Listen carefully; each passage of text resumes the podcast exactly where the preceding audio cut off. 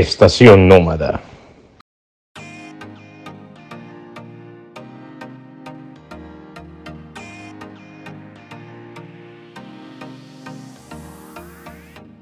Hola, bienvenidos a Estación Nómada, un espacio ligero con las herramientas que necesitas para vivir y estudiar en el extranjero. En el capítulo de hoy hablaremos de los documentos necesarios para la inscripción a la universidad, como pasaporte y otros documentos que igualmente servirán para obtener eh, la visa. Entonces no los vayan a votar, guárdenlos, que en este episodio les hablaremos cuáles son. Están como siempre. Todo se recicla. Eh, están como siempre, Pau, Andrés. Hola, a todos. Bueno, este tema sí es súper interesante porque ya empezamos a entrar en materia y es ponerse las manos en la masa y empezar a actuar. Y para eso necesitamos dinero, tiempo, ya lo hemos dicho muchas veces. Y hay algunos documentos que, que son requisito para todos, ¿no? El pasaporte. Sí, de acuerdo, es importante tener este documento porque parece que al final es un documento que usamos solamente para viajar, pero es importante en las aplicaciones porque, como bien sabemos, es el único documento que, digamos, legalmente nos representa fuera de Colombia. Entonces es, es, el único documento que será válido para las instituciones cuando estés haciendo la inscripción. Eh, siempre te van a solicitar tu documento de identidad y pues debe ser el pasaporte porque el documento nacional de identidad, en el caso de Colombia la cédula, eh, pues no es válida, obviamente. En el caso de que sea, no sé, por ejemplo, una persona comunitaria de la Unión Europea, pues será distinto, pero digamos que nuestro foco, eh, el pasaporte es muy importante. ¿Y ustedes ya tenían pasaporte antes de iniciar este proceso? Yo ya había sacado mi pasaporte hace mm, unos años antes porque me había presentado justo a la misma beca años antes. Okay. Entonces, esa fue mi, mi, digamos que la razón por la que lo saqué en su momento. Eh, entonces, digamos que ya en el punto en el que me presenté nuevamente a la beca, yo ya tenía este requisito eh, cubierto. Ay, qué bueno, yo no me acuerdo. No te acuerdas, pero lo usaste, o sea, nunca saliste del país antes de, de, tener esta beca, de ser favorecida? Eh, no, no, no fui. Lo, más lejos que fui fue a Leticia. y me pasé la frontera de Brasil, pero caminando. sí, no te piden nada. y no me pidieron nada, pero no estaba buscando ahorita el pasaporte para mirar la fecha. Sí. El mío está por cambiar. Ah, uy, qué rápido. El mío se vence en el 2025. El mío en el próximo año. Entonces, ¿cómo fue el proceso para sacar este pasaporte? ¿te acuerdas bien cómo era? Me acuerdo, pero que estoy seguro que ha cambiado con las circunstancias actuales del COVID. Porque, en somos viejos. No, y no solo eso, porque ahora con el COVID, pues obviamente no pueden tener la cantidad de gente que, que existía antes, porque antes lo que pasaba era que uno iba a las oficinas. Hay diferentes oficinas en Bogotá, no sé cómo funciona en el resto de, del país. Hay oficinas en otras ciudades del país, pero el consejo es que consulten online para ver cuáles son las ciudades que tienen. Sí, porque no todas lo quieren, obviamente, y además los tiempos eh, pues cambian bastante porque entiendo yo que se demora un poco más. Y entonces en su momento uno seleccionaba la oficina a la que uno quería ir, la que quedaba más cerca de la casa, la, la que fuera, la que estuviera cerca de su trabajo para volarse en la mañana o lo que fuera. Y uno hacía la fila, básicamente. Ahí mismo le toman a uno la foto, le piden la cédula, le toman todos los datos y listo. El problema era hacer la fila, obviamente, y esperar, pero a las 24 horas ya uno tenía su documento listo, podía, volvía a hacer la fila, obviamente, y ya podía reclamar su documento. Ahí mismo tenía que uno pagar directamente en el lugar eh, y ya, realmente no fue difícil, yo recuerdo que no fue difícil, yo en ese momento no estaba trabajando, así que podía ir el día que yo ah, podía estar dormir en el Ministerio de Relaciones Exteriores. acampar la noche anterior si era necesario, pero no, o sea, yo fui a una hora, digamos, temprano en la mañana pensando en que probablemente iba a haber mucha fila y la había, pero al final eh, corría todo, corrió todo y funcionó. Madre mía. Exacto. Yo sí saqué el pasaporte solo y exclusivamente pensando en me voy a ir el próximo año eh, a estudiar en el exterior y yo ya tengo que tener obviamente mi documento de identificación para que, como lo dijo Andrés, no es la cédula, sino que siempre va a ser el pasaporte. Como... ¿Y tu proceso fue igual al mío, Pau? Yo, yo la verdad no tuve que hacer fui, me acuerdo que fui un día, creo que pedí como ese mediodía de votaciones que te dan cuando, cuando presentas tu, tu, papelito en la empresa, sí, y tu certificado, el certificado de votación. Y me escapé porque yo en ese momento estaba trabajando, em, pero quise hacer, bueno, yo soy así en todo en general, yo quise hacer todo muy callada y no quería que nadie supiera que yo estaba como soñando en irme, porque pues cuando funciona todo el mundo te felicita, pero cuando no hay resultados como que no me gusta sentir esa presión de bueno, ¿y para cuándo? Y bla, bla, bla, en fin, no importa. Y entonces me escapé y fui, hice la fila temprano, pero la verdad no me demoré mucho tiempo, me demoré como una hora y, y ya. Y y pues allí llevé fotos, en ese momento ya no era necesario llevar fotos, me tomaban la foto allí. Em, pagué y tuve un descuento, creo que era como el 10% también por el mismo certificado de votación. 24 horas después de de votación es una bendición. El certificado de votación tiene muchas ventajas, es cierto, también para universidades públicas, para muchas cosas que tengan que ver con... Con el Estado. Con, el Estado, sí, genera algunos descuentos. Y, mm, y estuvo listo 24 horas después, pero como tenía que escaparme de la empresa para reclamarlo, me demoré creo que meses en reclamarlo, pero, pero sí estaba muy feliz de tener mi pasaporte porque aparte yo que siempre soñaba con viajar, pues dije, no, en el momento en que aparezca un súper descuento de tiquetes para ir a otro país, ya voy a tener el pasaporte, porque era requisito, o sea, el pasaporte es requisito cuando quieres comprar billetes de avión para ir a un lugar en el extranjero, entonces también eso me motivó, ya tenía como dos motivos para tener el pasaporte. y ver llenas tus páginas del pasaporte, que es lo más lindo. No están llenas. Hasta que se te están acabando. Las mías Hasta que se te están acabando y ya, ya tienes que comprar el, único, el único pasaporte que aquí está lleno es el de Andrés. Me parece. Ah, sí, la verdad, porque no, no por eh, chicanear este concepto eh, es un poco colombiano. No pasa nada. Pero no, he tenido que hacer muchas visas por muchas cosas, o sea, por varias razones de estudio, casi todas. Eh, entonces eso ha hecho que muchas de mis páginas estén llenas de visas y pues ya no tenga espacio. O sea, de hecho mi renovación ahora tiene que ver con que ya no tengo espacio, o sea, tengo espacio pero muy poco.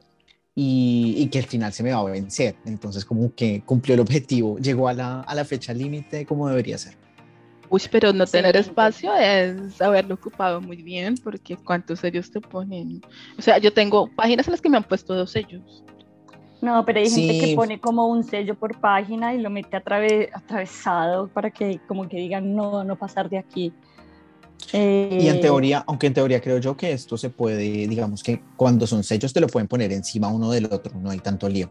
Pero mi problema obviamente es que ya se me vence el próximo año, entonces pues igual tengo que renovarlo porque eh, o una la otra, tenías que renovar. lo saben, pero llega un punto en el que cuando uno se va a ir del país o va a llegar a otro país, siempre le piden que su pasaporte tenga una vigencia mínima. Eso quiere decir que eh, sean tres o seis meses, creo que eso varía dependiendo mucho del lugar, pero tiene que ser una, una, digamos, yo siempre tomo seis meses en caso de, digamos, para curarme en salud, como dicen. Eh, pero entonces, pues digamos que eso es lo que estoy haciendo yo ahora. Yo estoy, he pedido una cita ahora en junio para tener los seis meses justamente y pues estar como tranquilo y poder viajar sin problemas. Buenísimo. Bueno. Pues mi experiencia creo que fue parecida y el único que me acuerdo es que tomaban la foto de ahí inmediatamente en el sitio y yo me acuerdo que pensaba que llevando las fotos iban a utilizar una de esas fotos. En cambio, no. no. Tienen que ir arreglados. Yo quedé como un Vaya, Vayan bien presentados porque son 10 años que los acompañará esta foto. Exactamente. Bueno, como lo dijo Andrés, el, el, el, proceso ha cambiado en los últimos años. Ahora puedes hacer, puedes no, tienes que hacer una solicitud de la cita online. Eh, se hace, la agenda queda habilitada a partir de las 5 pm y ya escoges una vez ahí a qué oficina vas a ir, la fecha, puedes inclusive cambiar eh, el día en el que tengas agendado el encuentro para el pasaporte y ya tienes que llevar sí o sí tu cédula y, lo único que queda que tienes que hacer allí es registrar tu firma y tomarte las fotos.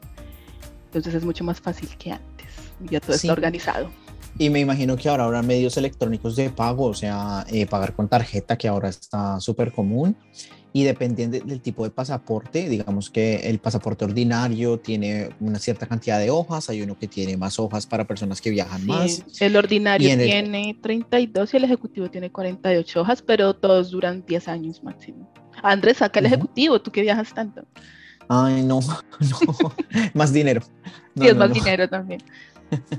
no quiero, pero no estoy pensando en eso. Eh, vale, entonces dentro de los otros documentos que, queremos contarles y de los que queremos hablar es una parte que eh, está referida a la legalización de, títulos, hablando de títulos de educación superior en Colombia y su posterior, digamos, validación ah, en diferentes eh, países, porque al final claramente lo, lo importante es que estos procesos van a hacer que nuestros documentos sean válidos en otros lugares.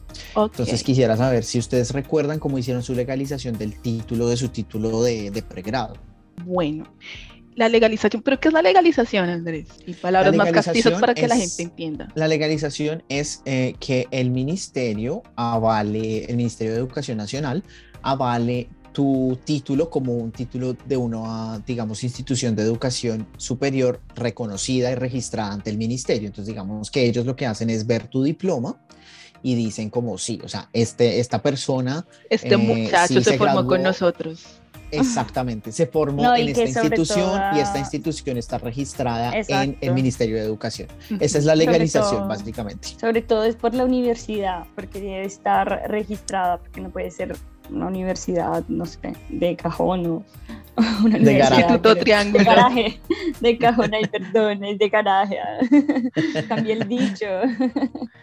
Bueno, yo me acuerdo que en su época, como todo lo estaba haciendo a escondidas, necesité la ayuda de mi mamá y ella llevó mi diploma al Ministerio de Educación, si no estoy mal. Sí. Y mm, allí tienes que dejar como tu diploma original y colocar un sello y tenías que pagar, no me acuerdo cuánto, y después reclamabas tú como ocho días después, si no estoy mal, o un poco más, y reclamabas tu diploma y después ya podías hacer el, proceso de, apostillas, de apostillamiento. ¿Cuánto tiempo? A mí me dieron de inmediato.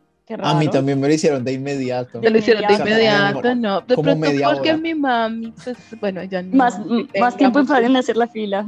Conocimientos. Y aparte, ella también le dio por llevar el, eso sí me acuerdo, el diploma del colegio. Y eso es otro nivel. Entonces fueron los dos los que se. Se, se, legalizaron, pero pues yo nunca Ah, de pronto por eso de pronto por el del colegio es que te pusieron, que te, que te, que te pusieron más tiempo, que te aplazaron, porque el de la universidad, yo me acuerdo que era hacer la fila y te ponían el sello, te firmaban y listo. Pues en mi caso, no sé, no sé Andrés cómo fue. Sí, el mío mm. fue igual, pero yo no sé, puede ser que ahora se demoren más, porque digamos que cuando yo lo hice también fue antes, porque eso también, como, lo, como me presenté, como ya les dije en este capítulo, me presenté antes a la misma beca, pues yo ya había tenido que, hacer todos estos documentos. Yo me presenté en el 2012 a la beca. Ah, ok. Entonces, en el 2015, entonces... Puede ser que eso haya cambiado, que con Pau, que fue la que hizo el proceso más reciente, quizás ahora o, lo revisan más. O reciente hace cinco años. Pero es más reciente del resto. Reciente entre nosotros. Creo que estamos viejos, chicos. Así que no, prepárense para que el documento se demore una semana. Eso es lo que les decimos. No, igual. Pues sí, igual una semana no es tanto tiempo. Pero este proceso, Andrés, también ya está modernizado. Es que cinco años es mucho tiempo. Resulta que el Ministerio de Educación habilitó en su página web un lugar en donde tú haces la legalización online. ¡Ay, qué bien! Tienes que tener el documento en PDF, tiene que ser menor o igual a 15 megas. Tienes que tener más o menos unos 20 minutos para responder un formulario con unas preguntas que te van a hacer. Y en ese momento envías el documento y después vas a tener tu legalización online. Ay, qué bien, qué alivio. Tienes que pagar 21 mil pesos, que son más o menos 5 eh, con 30 euros de dólares. Sí, súper barato, súper barato. ¿Y el tiempo se demorará menos? O...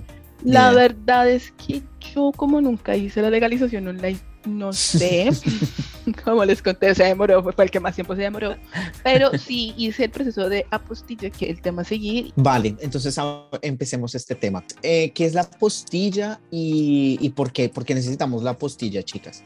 Bueno, la postilla viene después de la legalización del título. No te hacen la postilla si no está legalizado por un ente como el ministerio. Lo que hace la postilla es como, no sé si será la palabra correcta, como legalizar realmente tu título que es válido en Colombia y puede ser válido en otros lugares del país. Entonces certifican que efectivamente vienes de una universidad e hiciste un percurso universitario de todos años. ¿El proceso cómo es, Pau? El proceso, bueno, yo hice las apostillas digitales, igual tienes que tener un documento digital, eh, lo colocas en la página web de la Cancillería, si no estoy mal. Sí, correcto tienes que mm, colocar el documento, pagar un valor que actualmente es de 31 mil pesos, que son 7,71 dólares. Y eh, te dicen que mm, tienes que puede demorar un día hábil máximo, máximo y después vas a tener tu documento con unas especies como de, sellos digitales y adjunto también viene con una hoja que hace eh, la certificación que autentifica la firma del funcionario público y que es válido a nivel internacional. Para mí me pareció uno de los procesos más rápidos porque todo se hacía online, se pagaba también online y me pareció muy sencillo, máximo un día, creo que se tardaba máximo, como dice Pablo, donde te respondían 30 minutos después o un día máximo, entonces súper chévere esto que hizo la Cancillería. Y los precios creo que no han aumentado porque yo me acuerdo que pagué los mismos 30 mil pesos hace seis años. Sí, yo, creo que también pagué una cifra similar. y también no se demora mucho tiempo, creo que una vez, y eso fue hace unos tres años más o menos, se demoró 40 minutos en tener respuesta, pero eso no es nada en comparación con lo que se te puede demorar otro tipo de documentos que yo aquí he tenido que pedir como mi certificado de antecedentes judiciales y se demoró dos semanas. Entonces, siento que hay cosas que en Colombia son muy ágiles en cuanto a tiempo. De acuerdo. Algunas, es importante... algunas no exageremos. No, a mí la verdad es que casi, casi todo esto y ahorita que estoy haciendo pues otra solicitud, eh, también para obtener documentos aquí, eh, para pedir los antecedentes apostillados y todo de Colombia, también es como 10 minutos. O sea, no es posible que eso, eso sea aquí así tan rápido. sí, yo pienso igual que muchas cosas están mucho más, mucho más rápidas en Colombia. Es importante y quería anotar que la apostilla es un, depende, o sea, es como está ligada al proceso de legalización de la firma del funcionario que, que está digamos, que, que, que ha firmado el documento, que uno quiere. Sí, el servidor eh, público. quiere apostillar, entonces eso es lo que le da validez internacional, pero no todos los países eh, requieren la apostilla, depende del, del, país y del convenio en el que hay un convenio que se llama el convenio de la Haya y los países que han firmado ese convenio son aquellos en los que se requiere la apostilla. Entonces es importante que en la página de la Cancillería eh, ellos tienen una guía muy, muy útil donde se puede ver cuáles países, si digamos yo me voy a presentar, no sé, a Francia o no sé, a Indonesia, digámoslo así, entonces en la página de la Cancillería aparece en el listado de todos los países y te dicen cuál es la, si se requiere una postilla o uno, un otro proceso que se llama legalización, que en nuestro caso ninguno de nosotros lo ha hecho, pero que es un proceso muy similar, solo que eh, la postilla solo aplica para ciertos lugares. Solo para que lo tengan en cuenta en el caso de que de que vayan a hacer su, su, apostilla de alguno de sus documentos, porque obviamente no aplica solamente para el título, aplica por ejemplo también para los certificados de calificaciones, para eh, otros documentos también, como las traducciones y demás. Al final, como el proceso se puede hacer online, digamos que eh, yo creo que he apostillado documentos desde aquí, entonces no, digamos que no he tenido el, el, el asunto. A lo que voy es que dependiendo de dónde se presente en la postilla, puede que no sea válido para, para donde vayas a ir. no sea un requisito. revisar eso. Eso y que, por ejemplo, en mi caso, pues yo todo lo hacía con centavos contados, o sea, tampoco podía como, o sea, si no es un requisito obligatorio de la universidad en ese momento, pues no lo iba a hacer. De acuerdo, sí, te, entiendo, yo igual. Yo solo hice, hice lo que necesitaba. Justamente. Bueno, y otros documentos que piden generalmente para la inscripción son Bueno, en mi caso no fue, pero creo que ustedes les pidieron la traducción del título de todo. o algo así.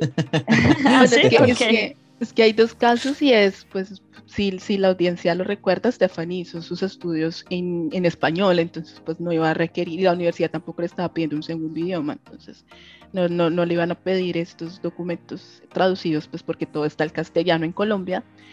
Eh, pero en el caso de Andrés, él iba a hacer estudios en, inicialmente en dos países diferentes, ¿no? Y yo también iba a hacer con dos idiomas diferentes. en inglés, sí. entonces en ese caso me pedían todo en inglés. Digamos que no tuve que hacer, bueno, casi todo, porque ya ciertos documentos para otras cosas me los pedían en francés. Wow. Y en mi caso que yo iba a hacer todo para Portugal, y aunque aquí se hable portugués, siempre te reciben generalmente eh, en inglés, español, portugués y en ocasiones en francés. Entonces no tuve que hacer traducción de documentos. Así que Andrés, ahora eres dueño de los micrófonos para explicar este proceso. vale, pues les cuento que cuando yo lo hice, en su momento, porque sé que ha cambiado. Cuando eh, tenía las hojas del, pasaporte sin sellos. sin sellos. Cuando no tenía pasaporte. Ah. en ese momento, no, en ese momento la tenía sin sellos, porque fue el inicio cuando no, todavía no había salido y apenas me estaba presentando la primera vez.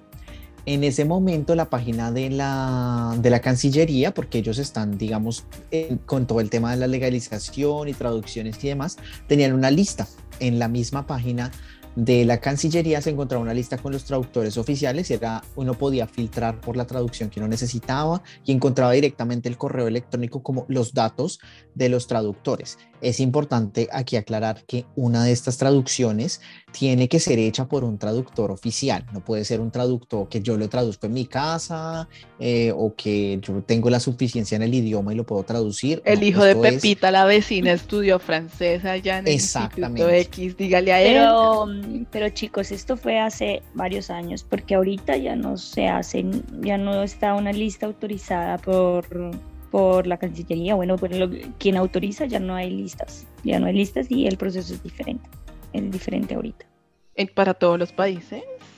Yo te digo para Italia, pero... No, es igual para todos, a eso iba justamente a contarles. Ah, Entonces, perdóname em, Andrés. no, no, está bien, está bien.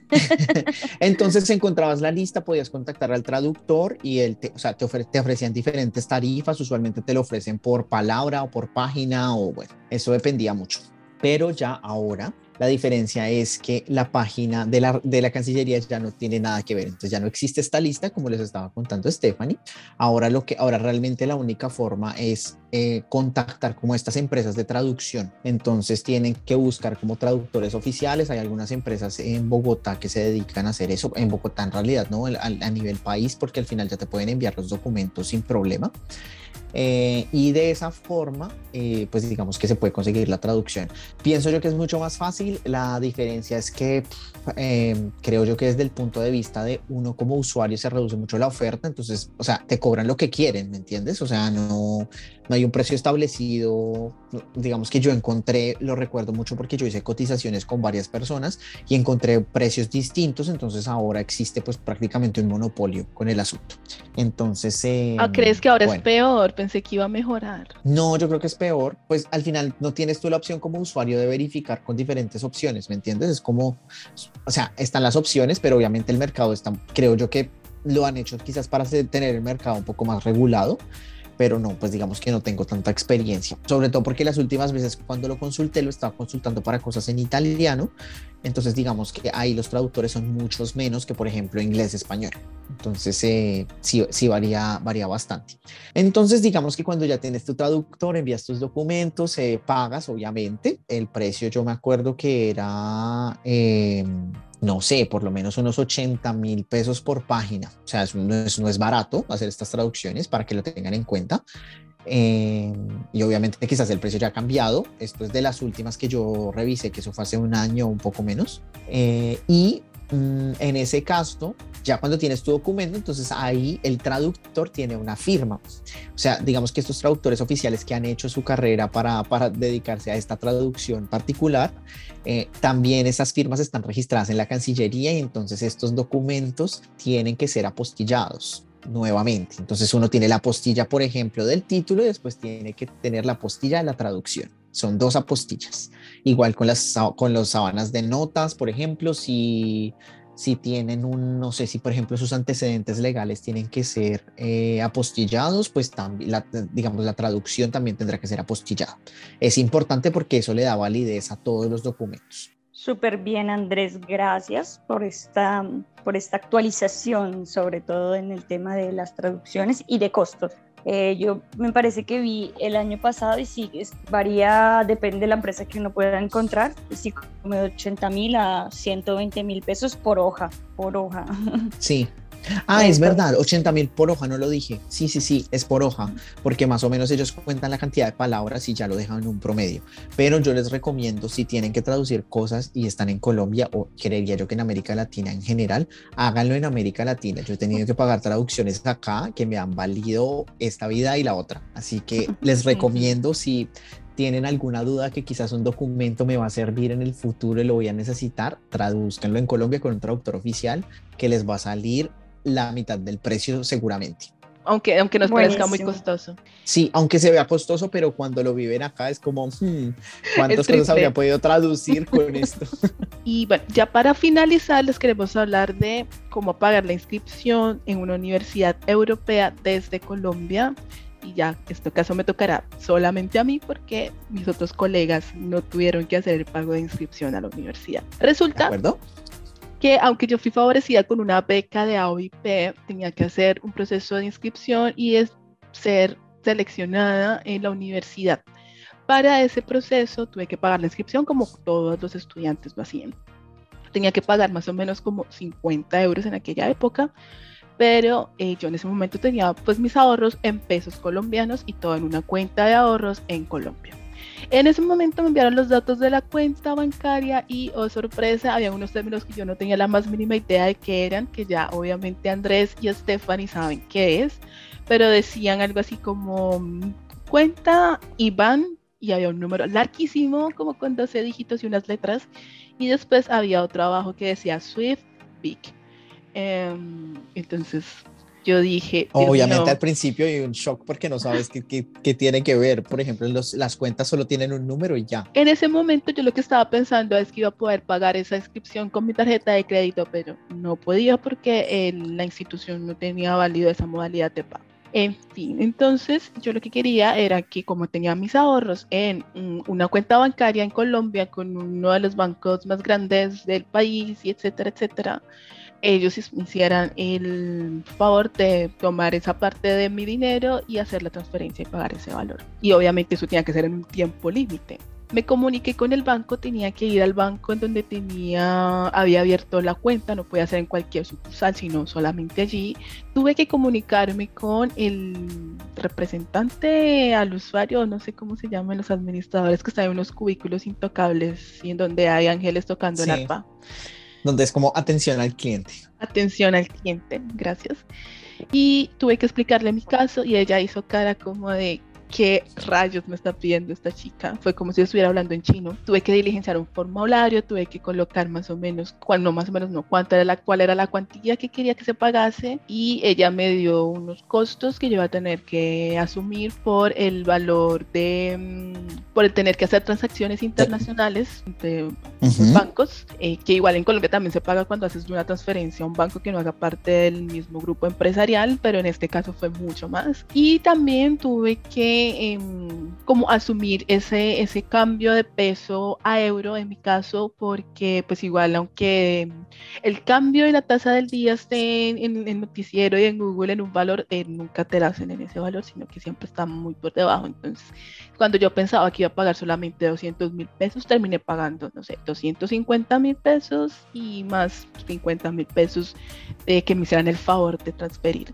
el dinero a, a la cuenta del, de, de, la universidad y el trámite se demoró varios días. Yo creo que tuve que esperar una semana hasta que ellos me enviaran el soporte de, de que se había hecho la inscripción, eh, de que habían hecho la Normalmente se demora porque yo lo hice para una, para una aplicación en la que no quedé eh, y me pasó exactamente lo mismo. Primero me, les, me vieron, o sea, cuando me vieron con mis dudas fue como, ¿y esto con qué se come? Y después me hicieron llenar un formulario y no sé qué. Después el banco no me quería aprobar la transacción. Sí, no sé por qué no les gusta, no les me gusta tocó hacer hacerla. Esto. Sí, me tocó hacerla una otra vez y fue como, oye, no, no entiendo cuál es el problema. O sea, el dinero está ahí, porque no lo toman? Y ya, o sea, sí, porque tengo sí. que pasar por todo esto. Pero se demora, así que si es algo que tiene, no sé, por ejemplo, una fecha límite para pagar estas cosas, háganlo siempre con tiempo, como siempre les hemos dicho, háganlo sí. con un poquito de tiempo porque esto puede demorarse unas dos semanas, creería yo que es el tiempo por medio. Espero que ahora sea un poco más sencillo, pero pues igual diría que no porque no es un trámite que se hace comúnmente en los bancos. Entonces, no. si además uno está en una sucursal que no es una sucursal, no sé, en un centro comercial donde quizás ven muchos más casos diversos y uno está en la sucursal de al lado de su casa, eh, pues diría yo que más difícil porque le toca a uno encontrarse con, el, con la persona de atención al usuario que no lo ha hecho No, y que esa persona no estaba todo el tiempo. A mí me tocó como agendar cita a través de un funcionario de caja y cómo llamarlo, o él me llamó y me dijo, ven, porque ella ya está aquí, te puede atender ahora. Y me escapé nuevamente del, trabajo y, e hice eso, pero, pero pues es un poquito, fue, fue un poquito, espero que ya no lo sea, fue un poquito eh, tedioso. Sí, me imagino. Te entiendo perfectamente. Bueno, súper interesante. Al menos eh, ya ahora cuando escuchen estas palabras o lean estas palabras, Iván, eh, Iván, digo yo como si fuera el nombre, ¿no? Sí. Eh, y sus bambas. sí, el código SWIFT o el código BIC. Eh, que sepa que son una referencia a la cuenta bancaria, a la sucursal del banco. Eh, obviamente todo esto aplica para Europa. Los, los otros bancos en otros países tienen otras, otros códigos, así que infórmense eh, en el caso en el que sea para otros lugares. Y bueno, Um, hay otro punto que nos gustaría tratar que también es muy importante y nuevamente como Andrés fue quien presentó los exámenes él, y que era, tenía otra sufic suficiencia en otro idioma y que era necesario y requisito en la universidad en la que se iba a presentar, ¿cómo fue el tema del examen de inglés o bueno del idioma en el que ibas a presentar los documentos? Eh, este tema es súper importante considerando que estos exámenes internacionales de certificación de idiomas usualmente tienen un tiempo en el que se hacen y un tiempo en el que se procesa la información y un tiempo en el que se obtiene el resultado. Wow. ¿Por qué soy muy enfático en esto? Porque a mí me pasó en la primera inscripción esta fallida de la que ya hemos hablado durante uh -huh. el capítulo de hoy, que yo no alcancé a tener mi, el resultado de mi examen de inglés, eh, digamos, oficial cuando se cerró la convocatoria. Entonces yo creo que parte de la razón por la que yo no quedé en su momento fue porque yo no cumplía con los requisitos mínimos que era presentar ese certificado. Entonces es algo muy importante, es algo que tienen que planear con mucho tiempo, sobre todo porque mmm, digamos que desde mi experiencia les digo, el examen de certificación de un idioma es más un examen de estrategia de comunicación que un examen de conocimiento puro del idioma. Claro, hay que saberlo, pero es una estrategia de cómo abordas el examen, saber cuál es el orden de las preguntas, saber qué tipo de información te van a pedir, cómo escribir el ensayo, cómo hacer ciertas cosas, cómo responder en la entrevista, por ejemplo, si es una entrevista eh, con una persona, porque algunos exámenes, por ejemplo, el eh, TOEFL es un examen en el que la parte oral no se hace con una entrevista, sino se hace con un computador. Todo el examen se hace por computador, entonces mm. te piden resumir, por ejemplo, resumir y dar tu punto de vista sobre X lectura que te ponen en 35 segundos. Entonces tienes que wow. sintetizar la información, tienes que saber exacto. Es un examen de mucha estrategia. Entonces, cosas importantes para eso. Eh, primero, verificar las fechas. Yo eh, les hablaré del IELTS y del TOEFL un poco.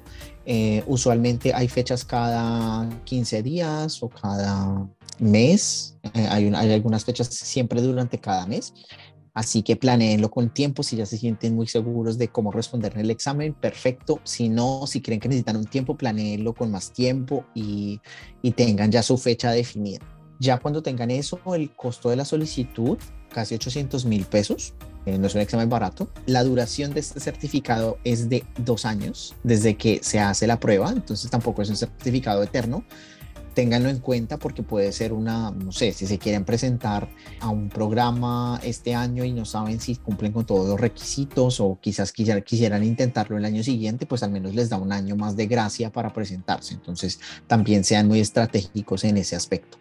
Entonces, después de presentar el examen, que es la parte más difícil, ya llega el momento de esperar. Entonces es importante que tengan en cuenta que este tiempo puede ser aproximadamente de un mes y pues que tengan que tengan en cuenta que cuando ya tengan su resultado deben comparar de acuerdo a los criterios que el programa les exija, porque hay programas que, por ejemplo, solo les exigen que en el puntaje global de su examen tengan cierto, cierto valor, o que, por ejemplo, no sé, en la parte escrita o en la parte de producción oral tengan un valor mínimo, así que es importante, por supuesto, que lo confronten con los requisitos mínimos de su programa para ver si eh, ya tienen esto cubierto con el examen que han hecho.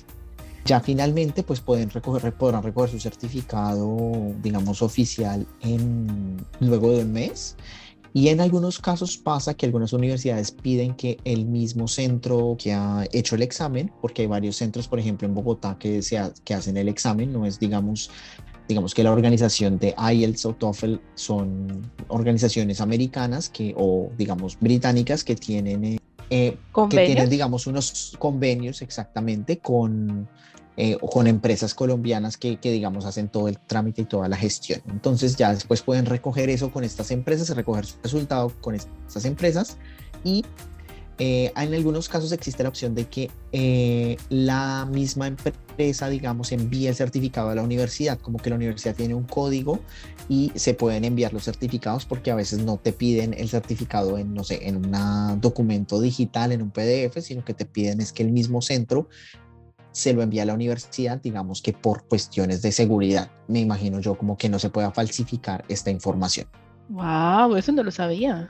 Es usual para el IELTS, pasa. De hecho, ellos tienen como, digamos, como que el precio cuando lo compras te, incluye como lo podemos enviar a cinco lugares.